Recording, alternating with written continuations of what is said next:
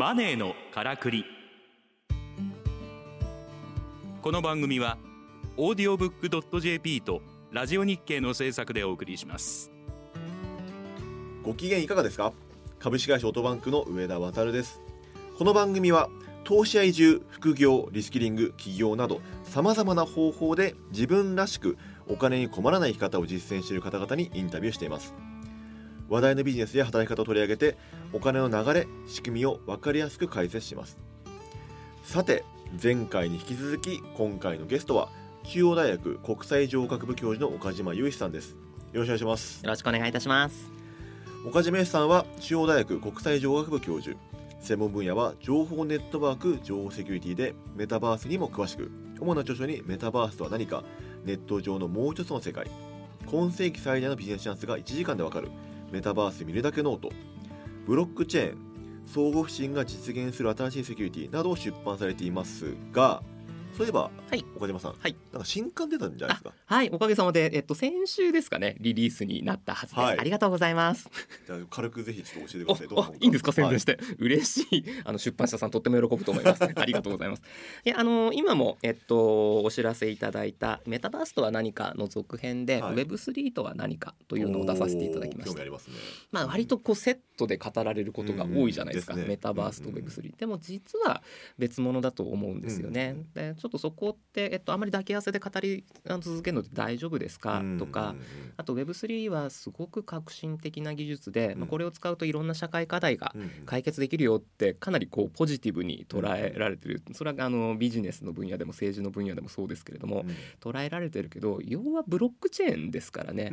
ブロックチェーン僕も大好きで、えっと、さっきご紹介いただいた本とかも書かせていただいてて、はい。本当にあの普及するといいなと思ってるんですが、うん。でもかなり癖の強い技術なんで、うんこう適用できる場面ってすごい限定されてると思うんです。うんだけど世の中全体ブロックチェーンにするぞみたいなのが Web3 の、えっと、今推進してる人たちの思惑なので、うんうんこのままでいいのかなっていう懸念をまとめた本になります。なるほどいやかなり面白そうですねいやありがとうございます。いやおおっかないんですよ。このご時世に Web3 をちょっとディスる本を出すってなんかすごい叩かれそうじゃないですか。なんか怖いなと思いつつ出させていただいたんでが。ますあ危。険性も分かんないとね、うん。やっぱり議論にならないですからそうですねね。そうですね。んメリットばっかりじゃないわけなうんで、絶対ん、まさにその議論のきっかけになるといいなとは思っています。まあでも Web3 は結構メタバースとは関連深いですもんね。そうですね。あの、まあ、メタバースってそれを推進したい勢力って、ゲーム SNS と、まあ、XR って呼ばれてるような VRAR の人たち、うん。ともう一つクリプトだと思うんですよ、はい。暗号資産仮想通貨制。でえっとゲーム SNS が考えてるメタバースと仮想通貨税が考えてるメタバースってだいぶ温度差があると思うんですけれども、うんメタバース推進勢力としてはあのすごいどちらも巨大な影響力を持っているので、うんセットで語られたりとか、まあ、関連の深さみたいなところはあると思います。ただおっかないのは、えっと、ゲームの人たちが作ってるメタバース見て、うんうん。あメタバースってこういうもんなんだ、うん。でもクリプトの人たちあの仮想通貨の人たちが作ってるメタバースを見てメタバースこういうものなんだ。あれうん全然違うなっていう感想を抱くことが多いと思うんですよ。はいはいはい。それが面白さでもあり、うんえなんかメタバースってなんかよくわかんないなって思わせてしまうおっかなさでもありだと思っているので、うんその辺の、あのー知識をつけていけるといいんじゃないかなって思います。なるほど。うんありがとうございます。じゃあちょっとこれあの私もぜひ本を読みたいと思いますあので。のーつけはい届けというか、献本をさせていただきます。ありがとうございます。ありがとうございます。はい。で、えっ、とまあちょ前回に引き続きっていうことで、 GAFAM のはい GAF まで行ったんですよね。そうでした。で。残っているのがはい。 AM、はい。まあ AM の方で。えアマゾン、うん。マイクロソフトうん。なんですけども、まあ今回ですね B2B ビジネスっていうところで、はいはいはい。まああのえ AM のところはやってるわけじゃないですか。はいはいはい。まあそこでまあ両者のですね、うん。メタバース戦略っていうのをちょっと伺っていきたいなと思っておるんですけども、まあこれまでまあ仮想現実の VR うん。と拡張現実の AR っていうところをうんやってきたんですが、うんマイクロソフトに関しては、まあ、ミックストリアリティですよね。複合現実っていう方向を志向した戦略を持ってるのかなっていうふうに思ってるんですけどもここはどうですか、そうですね。えっとまあ拡張現実の AR のさらに先の姿ですよね。でやっぱこれが相当あの難しいだろうなと思って、難しいっていうのはあの、えっと、市場がないとかそういう意味ではなくて、うん。技術的にっていうことです、そもそも AR でも難しいんですよ、うん。で今あのメタバースせあの競技のメタバースが流行ってるうん。盛り上がってるのは、うん。あれは割と技術レベルはプリミティブだと思うんです、うん。えっと、仮想の世界をゼロから作り上げるんだで街並みとかキャラクターまでつ含めて作っていくんだっていうと、みんなうわ大変ですねっうん。ていう感想を抱きますけれども、まあ、実際作業量っていう意味では大変なんですが、うん。ゲームみたいな業界ってずっとそれをやってきたので、技術的な基盤はしっかり持ってるんですよね。うんうんうん。仮想の世界を自分たちで一から作り上げ、うん。それをオペレーションする。うん。だけど AR だと現実とこう混ぜなければいけないので、うん。例えばデジタルペットであればあのちゃんとこの現実の周りの空間を認知できなければならない。ペットが壁突き抜けてったらまずいわけですよね。そうですね。テーブルをなんか突き抜けてもまずい、うん。でもジャンプしてテーブルに乗ったりすることはできるかもしれない、っうん。ていうのを瞬時に計測して、うん。ここにテーブルがあるんだあそこには壁があるんだ、うん。で壁を突き抜けちゃまずいけどテーブルの上にジャンプして乗るのはありだ。うん。なんていうのを瞬時に本当に、あのー判断しなければならない、そうすると最初から全てあの仮想のものとして作り込めるメタバースよりも、うん。デジタルツインとかミラーワールドで現実と混ぜていくぞっていう方がうん。技術的にはすごくチャレンジングで、難しいものだと思います。なので、えっと、すごい具体的なサービスの実装ってうんうん。AR の方が遅れてると思うんですが、うん。そこをもっと高度化させたものがうん。MR になりますんで、うん。マイクロソフトみたいなあの、まあ、リソースも持っていて、うん。技術の蓄積もある企業でもうん。相当難しかっただろうなと思います。うんでえっとホロレンズもあの、まあ、産業向けにすごく人気の商品でしたけれども、うん。まあ、一旦ちょっと開開発のステージを止めるんだみたいなうん。報道もされていますし、うん。えっとここは、まあ、すごく未来の技術だったんだよねっていう気はいたしますね。要はあの AR と比較しても難しすぎたってうんうんいううん。っていう部分があると思います。うん。うんまあ、か彼らそうは言わないですけど、うんうんうんうん。難しかったろうなとは思いますね。うん。うん、ただ、えっと、方向性としては、えっと、社会とか僕らの未来ってこっちに進んでいくと思うんですよ、うん。デジタルと現実の融合っていう形で、多くのユーザーはそれを望んでると思いますんで、えっと、これまでの蓄積を踏まえてもっといいものをまたブラッシュアップして出してくるだろうなと、うん。そこは予測しています。なるほどですね。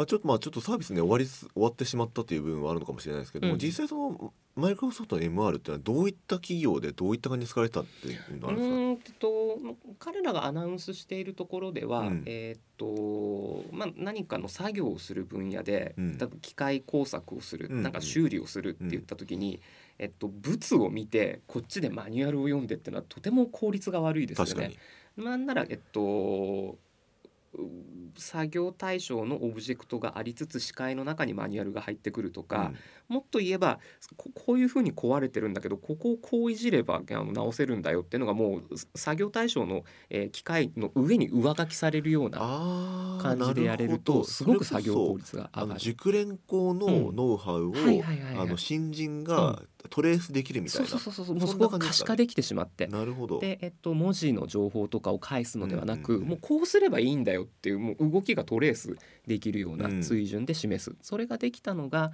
えっとまあ、できできできたと目指していたのが、うんああいうあの MR の部分だと思います。なるほど。うん、なんか遠隔医療とか、ああなるほどね。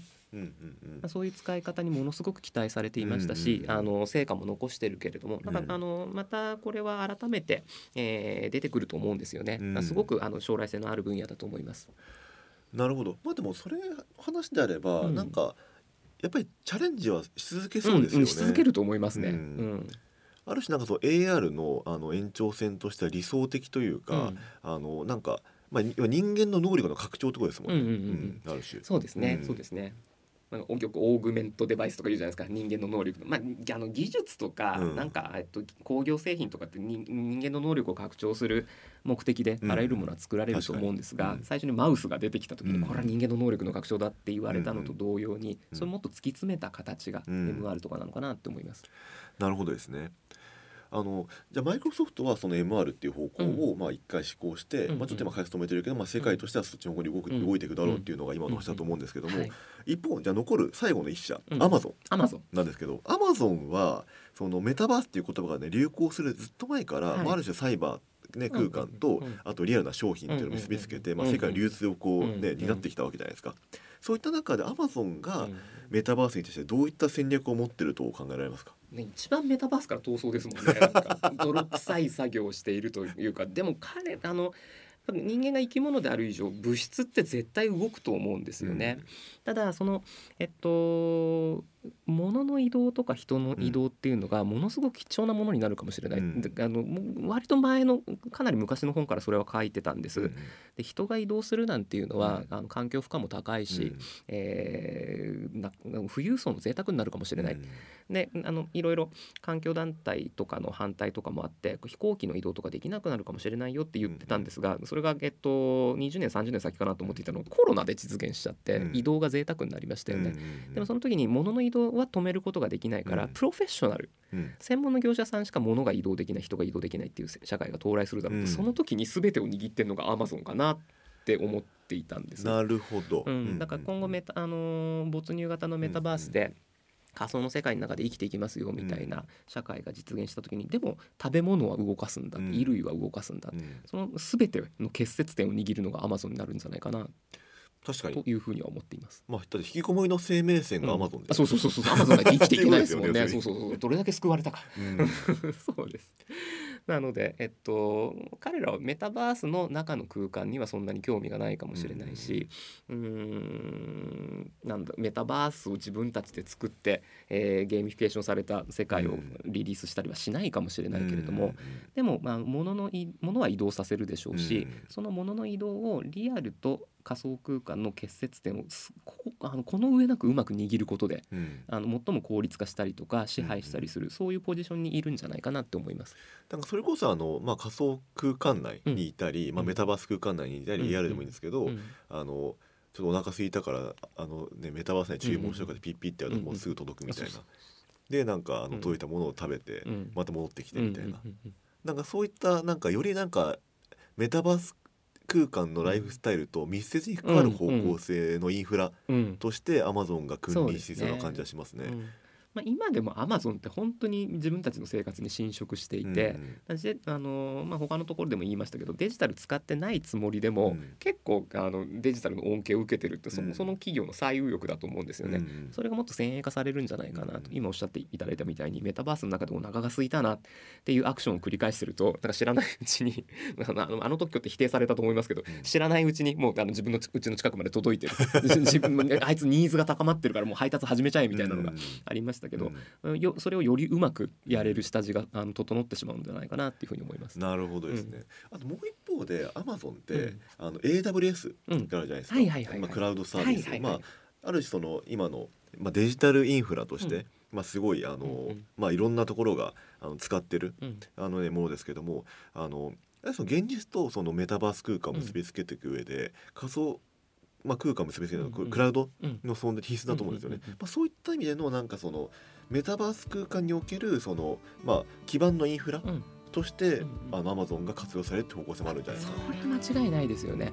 メタバースは要はあのコンピューティング資源とネットワーク資源の塊ですから、うん。それを誰が提供するのってなった時に自前のサーバーでやる事業者さんってないと思うんですよ。まあ、まあ、あないは言い過ぎかもしれないですけど、もうクラウドサービス使うだろうって。その時に AWS っていうのは絶対選択肢に入ってくるでしょうし、あの一番シェアを取るところでしょうから、メタバースの器の部分を握ってるのは Amazon っていう、うん。そういう未来が到来するかもしれないですね。なるほどですね。ありがとうございます。ありがとうございます。はい、今回のゲストは岡島由依さんでした。どうもありがとうございました。はい、ありがとうございました。マネーのからくりオーディオブックドット JP とラジオ日経の制作でお送りしました。